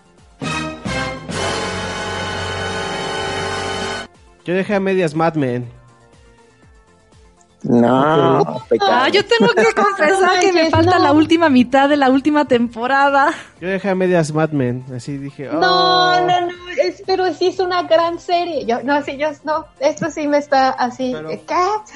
Sí, fue así como que, o sea, sí, este, la, se- la, yo no la vi cuando empezó todo este rollo, yo la, la caché, pues, cuando estaba en Netflix y cuando, cuando, todavía está en Netflix, ¿no? Sí. Entonces, Sí, este, pero creo que ya la van a quitar, no, no estoy. ahí la empecé a ver, pero fue así como de, ah, sí, eh, bueno, y avancé como dos temporadas y ya, ahí, ahí, ahí quedé. Fue por, por una otra u otra cosa, empecé a ver otra, eh, ajá, empecé a ver otras cosas y ahí fue donde dije, pues bueno, algún día lo retomaré y ya no lo retomé nunca. A mí lo que me- en mi caso lo que me pasó fue, yo sí la llevaba, yo la estaba viendo al día, o sea, yo sí la veía al día desde el principio. Y cuando retomaron la última mitad, es que hicieron el parón de la última mitad de la última temporada y ahí ya no la vi porque ya no tenía, no me acuerdo si no tenía cable, no sé qué pasó. No sé qué pasó ahí que ya nunca la vi. Y ahora que está en Netflix, siempre digo, la voy a ver, la voy a terminar de ver, porque además ya no son tantos capítulos como antes, ya solamente es la última mitad. Y no la he visto. Pues tienes que apurarte porque cre- creo que sale el 10 de junio de Netflix. Sí, la, la van a quitar. Y vale la pena. Sí, la neta. ¿La van a poner en otro, en otra plataforma? No sé. Bueno, sí, me voy a apurar para, por lo menos para ver esos capítulos que me faltan, porque ya no me falta, me falta casi nada. Es que para mí ya como que, que queda bien también como está, pero sí sé que el final es increíble y toda la historia, entonces tengo que, sé que tengo que verla. Bueno, yo no la he visto y ya no la voy a ver porque ya es muy, muy poco tiempo, entonces, este, pues ahí luego me cuentan. Sí, no, ya la, la cosa es que ya empecé a ver series tan largas, de tantos capítulos tan es que largos. sí es muy larga. Sí, sí es muy larga. Son muchos capítulos. Entonces sí, no va a estar el loco. Sí, son siete No. temporadas. Sí, no creo que te dé tiempo. Bueno. Te toca, Puri. Yo voy a confesar algo, bueno, entonces sí es algo como confesión porque ya lo hemos hablado, pero estaba viendo y no he terminado de ver ninguna, ninguna, ninguna serie de Ryan Murphy. Ya estaba viendo, no he terminado ninguna, solamente la de Versace. Y porque la veíamos todos juntos en casa, esa sí la veíamos todos juntos en casa, el Era- día que la ponían en la tele, era, Era como nuestra nuestro... adicción de los jueves. Sí. Con Alberto, nuestro roomie, al que saludamos si nos está escuchando, era como todos los jueves veíamos Versace y ahí sí la acabé de ver. Pero estaba viendo toda su filmografía, o sea, no he vuelto, la semana pasada hablé de Hollywood, no he vuelto a ver más capítulos. No acabé de ver American Horror Story. Empecé a ver Pose, esa sí me duele, empecé a ver Pose y no la acabé de ver. La historia de estas, eh, del Vogue en Nueva York. Empecé a ver The Ajá. Politician, que está buena y tampoco la he terminado de ver. Hollywood, que no la he terminado de ver. Nunca he visto, y esa sí la tengo muchas, muchas ganas de ver, la de Feud, la de, la de Beth and Joan, la historia de la enemistad entre Bette Davis y Joan Crawford. Esa no la he Ajá. visto y la verdad que sí quiero verla. No he visto nunca Scream Queens, pero seguramente si la viera también la dejaría a medias. Dejé a medias Glee. no me acuerdo si me dormí con Reza Come Llama. Ese- Hay muchas, muchas cosas. Mm, Sí, y, y pues es un autor que me gusta, que empiezo a ver todo, pero todo lo dejo a medias. Y ahora, o sea, pensaba Del que era como... Talk, ¿no? Ajá, esa sí no la he visto nunca. Pero sí me... Yo esa sí la vi. Sí tengo mucho, o sea, porque por ejemplo, sí me gustaría retomar American Horror Story porque porque estaba bastante bien, o sea, tiene sus altos y sus bajos, pero es una serie que estaba bien. Que ibas como las temporadas, no sé, tienes tu favorita. A mí me gustó mucho la primera porque la primera me gustó mucho, me gustó mucho la de las brujas, a pesar de que sé que no es como de las favoritas. Creo que la que más miedo me dio fue Asylum, pero no he terminado de Es como si me estuvieras hablando en chino. No, ¿No has no- visto nada de nada de American Horror Story? Vosotros sí, ¿no? ¿Alguno? No, yo tampoco. También Yo, es- yo todas- solo la Todas las que dices, no, na- nada. Sí, yo tengo Solo el mismo problema con. Ryan Murphy, que sus series las puedo empezar a ver y, e invariablemente las dejo. Los, las que más seguimiento di fue American Horror Story y tampoco por más allá de cuatro temporadas y Glee. Sí, yo vi ahí, creo que, ah, yo la dejé en la del el Freak Show, porque no la subían a plataformas y ahí fue donde me quedé, creo. Pero las anteriores a esas sí las vi todas. Y la verdad que es una serie que sí me gustaría retomar. Pose está muy chida, no sé por qué la dejé, pero la dejé. O sea, es como que no entiendo por qué si me gustan, las acabo dejando. O sea, tiene algo, algo hay ahí que lo acabo dejando. No sé. Ya sé que no es una confesión, confesión, porque ya lo había comentado antes, pero tengo otra para después, así que... Pero sí me pasa mucho. Y sí me, sí me gustaría acabar de Politician porque sí está chido. También. Como toda esta parte de... Ya viene la segunda temporada, en junio van a sacar la segunda temporada. Sí. La ambición de los jóvenes de institutos súper ricos. Además, mira, a mí no me gusta, pero nada Witness Patrol. Y está, bueno, no, pero nada no. Pues no me gusta mucho. Y está súper bien en esta, en esta serie así súper paródica de ella misma, la verdad. Entonces, sí es como, no sé qué tiene este hombre que no le acabo. Yo, ¿hay algo más que decir de eso? No, nada más que decirte. Ahí les va un paquete. Tres series que empecé con mucho entusiasmo y no las terminé. Ahí les va.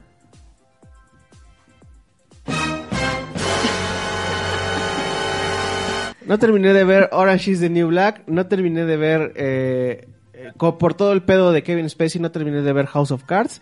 Y Ah, pues sí. este tampoco terminé de ver, que esa es como más así como mie, este que estaba en plataformas, bueno, estaba en Netflix, este The Following con Kevin Bacon.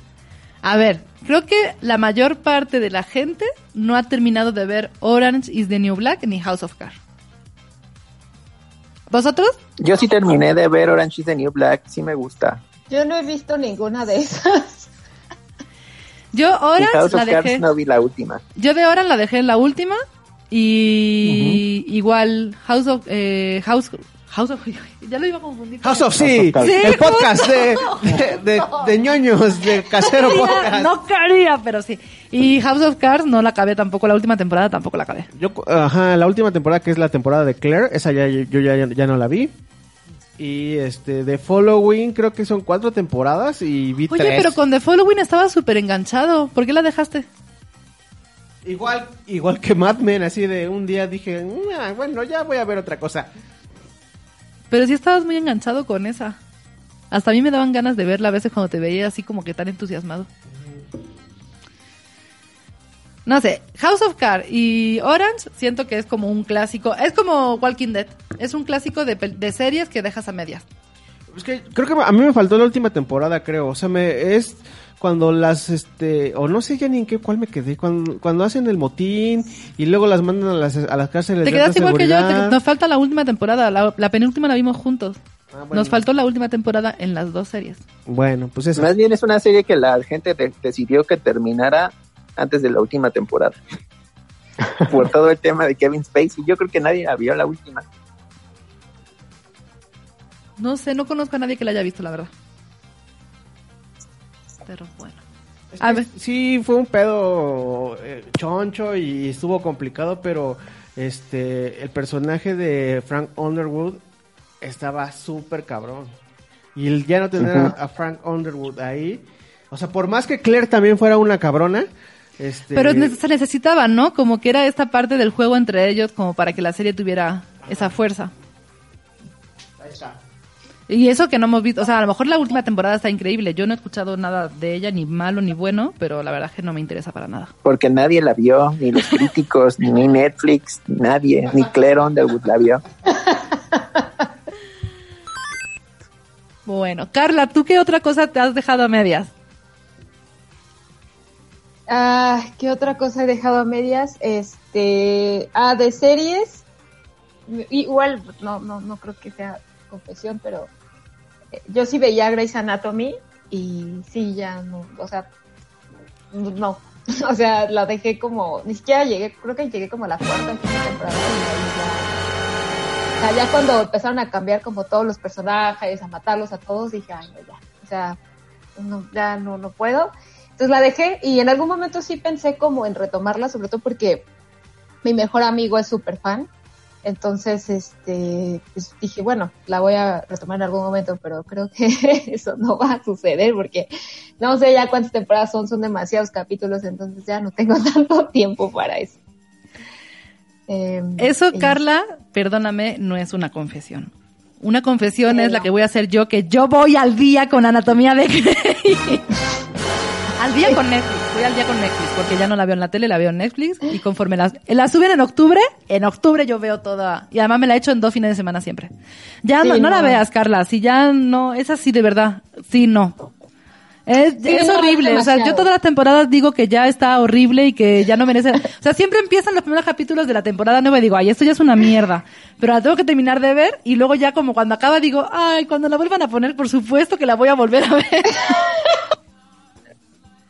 Ok, y, ya- sí, no. y Meredith ya está mayor, ya se nota que está mayor, o sea, se nota que, su per- que la actriz que hace de Meredith Grey ya es mayor. Ella ya tiene problemas también un poco más como, bueno, sí que con su toda su historia de amores y todo, pero ya tiene sus hijos, Ah, sí. todo el tema y, y ya.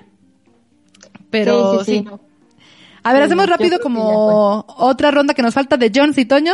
Toño, ¿tú qué, qué, qué- cuál va a ser tu última tu última confesión de que has dejado a medias? Bueno, pues ya me ganaron lo de Anatomía de Grey, pero puedo confesar que eh, nunca terminé de ver Supernatural. Bueno, no es que termine de ver porque la serie sigue y es el mismo problema. Eh, ¿Supernatural son- sigue? Sí, Sí. No van en la temporada 15 o 16, una cosa así. Y pues es lo mismo, ¿no? Lo que, su, lo que comenzó como una muy buena fórmula de recuperar todos estos mitos de, de- del, horror, de, la- las historias, de, los mitos y leyendas, era muy interesante, a mí me gustaba mucho, pero ya cuando empiezan a caer en, lo que le llaman la mitología y que tienes que saber eh, de personajes que salieron en la primera o segunda temporada porque van a regresar y tienen una gran confesión que hacer. En ese momento ya me aburre. Creo que las, las cuestiones como unitarias de inicia, termina y a lo que sigue era bastante bueno. Eh, la historia de los hermanos Winchester terminó por aburrirme. Eh, si uno no era hijo del diablo, ya era para mí como, "Ah, no, no quiero saberlo, entonces abandoné la serie y la abandoné pronto, creo que fue por ahí de la tercera temporada. Yo no sabía que seguía existiendo Supernatural. Es que se hizo súper de nicho, ¿no? Como que hay como un culto a Supernatural, muy cañón, pero es muy reducido ya. Y es increíble que para ser tan, tan reducido le sigan produciendo la serie, porque no creo que sea una serie barata de, de hacer. Sí, y la verdad yo sí comparto contigo, Toño, porque la- los primeros, las primeras dos, tres temporadas sí son súper buenas. Yo sí la disfrutaba mucho. ¿Tú qué has Sí, dejado a porque era medias? como- Perdón. No, no, no, adelante, que, que iba con Jones que nos iba a confesar. Sí, pero si tenías algo más que decir de Supernatural para que no, o de otra cosa.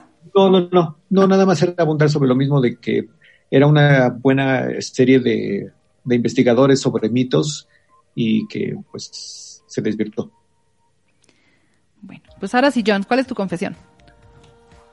Bueno, voy a hacer una tripleta súper rápida de confesiones. Creo que la primera es la más de pecado porque no he terminado de ver The Wire.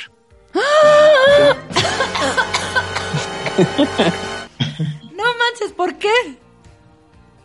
Porque tengo los DVDs de las primeras dos temporadas y pues ya nunca conseguí los otros porque antes no, no tenía manches, HBO. cuando acabe esto, vente a la casa, hacemos Pero un super que- maratón de Wire. Va. No me puedo creer que sí, no hayas, sí tengo que no de terminarla. Para y mí, no sé por qué ahora que sí tengo HBO no las he visto, no sé ah, por qué. tienes HBO, pues tienes, no mames, no tienes excusa ninguna. No puede ser que no, es que, bueno, cuando yo la vi, porque ves que claro, en aquella época que era cuando acababa Los Soprano y todo, bueno, yo vi, creo que The Wire es antes que Los Soprano, ¿no? O más o menos antes del cierre, no sé, yo vi primero Los Soprano y luego vi The Wire. Ajá, y igual. a mí me encanta. A ver, no voy a decir que sea mejor que Los Soprano, pero de verdad, de verdad, de verdad, me súper encantó. Así, me compré los libros, bueno, sigo a David Simon, me compré The Corner, que es como una historia, como una especie de spin-off o, previa de, de The Wire. Me gustó muchísimo, muchísimo, muchísimo esa serie y no me puedo creer que alguien la haya podido dejar a medias. Es que es perfecta. O sea, cada temporada tiene, o sea, son los mismos personajes, pero cada temporada tiene como un, un ambiente en el que ocurre todo. O sea, para mí es la serie perfecta. Y no me puedo Sí, creer. que esa sí la terminaré de ver, lo prometo. Sí, sí, sí. Y luego nada más así rápido, otras dos. Heroes, me aburrió. Al principio la estaba disfrutando mucho y después ya me aburrió.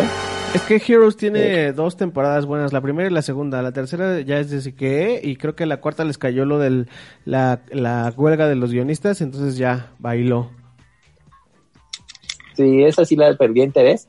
Y otra que trágicamente decidí empezarla a ver cuando la iban a quitar de Netflix era The Americans. Me estaba disfrutando mucho y un día la traté de poner y ya no estaba. Y dije, no, no es posible. Yo tengo que confesar que también me falta la última temporada de una, la verdad que creo que esa serie casi no era como muy mainstream y no entiendo por qué, porque es una super serie. Yo cuando la empecé a ver, la empecé a ver cuando ya había varias temporadas en Netflix igual y me super enganché y ya luego como me faltaba la última y la verdad es que no la he visto, pero creo que pasó como muy de puntillas y sí es una gran, gran serie. A mí me gusta también mucho. Esta historia de los doble de los agentes que están in- rusos, que están Sí, los agentes los rusos. soviéticos que están infiltrados en, en Estados Unidos En los en los suburbios. 60. Está bastante bien. Sí, sí. Me quedo con la confesión de The Wire. Por favor, que la gente que la vea, que está en HBO. Y Americans, creo que nos ha pasado también a muchos, a pesar de que la serie es bastante buena. Pues yo también me voy así súper rapidísimo y voy a, voy a, bueno, a ver, nosotros, esta es una confesión de Chino y mío, no hemos acabado de ver la lavandería, nos quedamos, bueno, yo me- creo que me quedé dormida yo, porque igual la vimos, empezamos a ver muy tarde, la película de Steven Soderbergh, que estuvo en, inauguró Cannes, ¿no? Si no recuerdo mal, es la película de Netflix, empieza súper bien, no entiendo por qué no, la- por qué no la terminamos, porque la verdad que estaba divertida, empieza bastante, bueno, sí, ya sé, me quedé dormida. en esta, pero Gary Oldman y Antonio Banderas están súper bien. También está muy bien Meryl Streep. La verdad es que la historia está muy interesante de todo el tema este de los papeles de Panamá. Te lo cuentan con esta clave de humor que está bastante bien, pero nosotros no la acabamos de ver. Es una película que sí queremos acabar, que sí queremos acabar de ver y en las confesiones que también tenemos que retomar y que dejamos a medias está el cuento de la criada. Vimos la primera temporada y ya luego la segunda y la tercera no. Pero eso fue más por una circunstancia de las plataformas. De las plataformas, porque pero ahora el que- cuento de la criada lo estábamos viendo eh, mágicamente y este Y decidimos que ya no queríamos ver más cosas exactamente. mágicamente. Yo le decía pues, pero magia y ella decía no y entonces pues así. Y ahora que está con todo esto de que ahora está en, está en Paramount, ¿no? Y con toda la parte de periodos de prueba y todo eso de canales que tienes con Amazon, la verdad que sí la quiero, la quiero terminar de ver porque sí me gusta mucho. Y con estas confesiones nos vamos hoy. Una votación rápida de cuál es la más. Es que las series, la verdad es que sí, casi Men. tenemos mucha gente. Yo me quedaría con la de los odiosos 8 porque no entiendo cómo puedes dejar a, a medias una película que cuando justamente empieza a crecer. Esa me voy a quedar. Lo siento. Sí, porque La- el Padrino la- la- 3, la quiero retomar. el Padrino 3 sí no es tan buena. Las series, la verdad es que todos hemos dejado alguna medias así. Bueno, Mad Men, no sí tenemos delito un poco por dejarla. Y sí, entre Mad Men y Los Odiosos 8. Ahí me quedé. Esas son mis votaciones de, de las mayores las mayores pecados de dejar a medias. Bueno, chicos, ahora sí vamos a intentar cumplir los tiempos. Ya nos vamos y la semana que viene tendremos más. Así que nos despedimos, Carla, dinos adiós y dinos perdóname, las redes de Encuadre Tres Cuartos y las tuyas, por favor. Eh, claro que sí. Eh, ya saben que estamos en Facebook como Encuadre Tres Cuartos, todo con letra, y en Twitter como Encuadre con número 3-4. A mí me pueden encontrar en Twitter como Carly Morrison. Y pues nada, eh, otra vez un, un gran, un gran episodio. Muchas gracias por todo y pues nos seguimos escuchando, amigos. Jones, A mí me pueden encontrar como arroba Jones271 y sí, otra vez me divertí bastante con estos pecados. y me autofoto perdóname, es como no si te sorprendiera The de que te diviertes haciendo esto. No, o sea, con las confesiones. Es a lo que me refiero. No, ustedes siempre me divierten.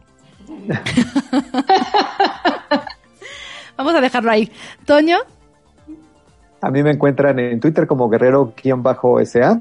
Eh, muy divertido, tiene, yo, tiene razón Jones, eh, descubrir eh, los pequeños eh, esqueletos en el armario de cada uno de nosotros. Chino, dinos adiós. Nos vemos la semana que entra, muchachos. Eh, yo estoy en arroba Orlando Oliveros en todas las redes sociales y espero que disfruten mucho este episodio. Y a mí me encuentran como arroba purilucena y nos escuchamos la próxima semana. Adiós.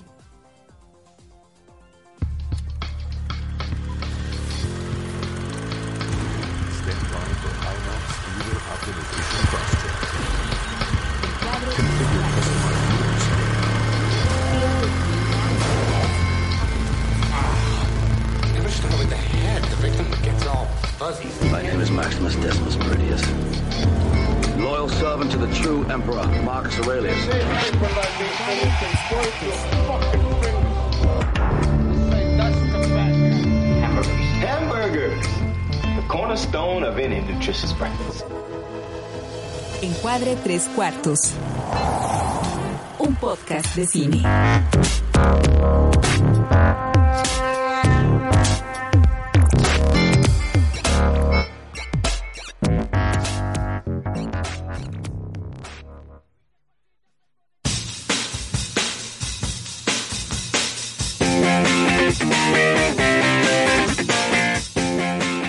Encuadre Tres Cuartos es una producción de Casero Podcast.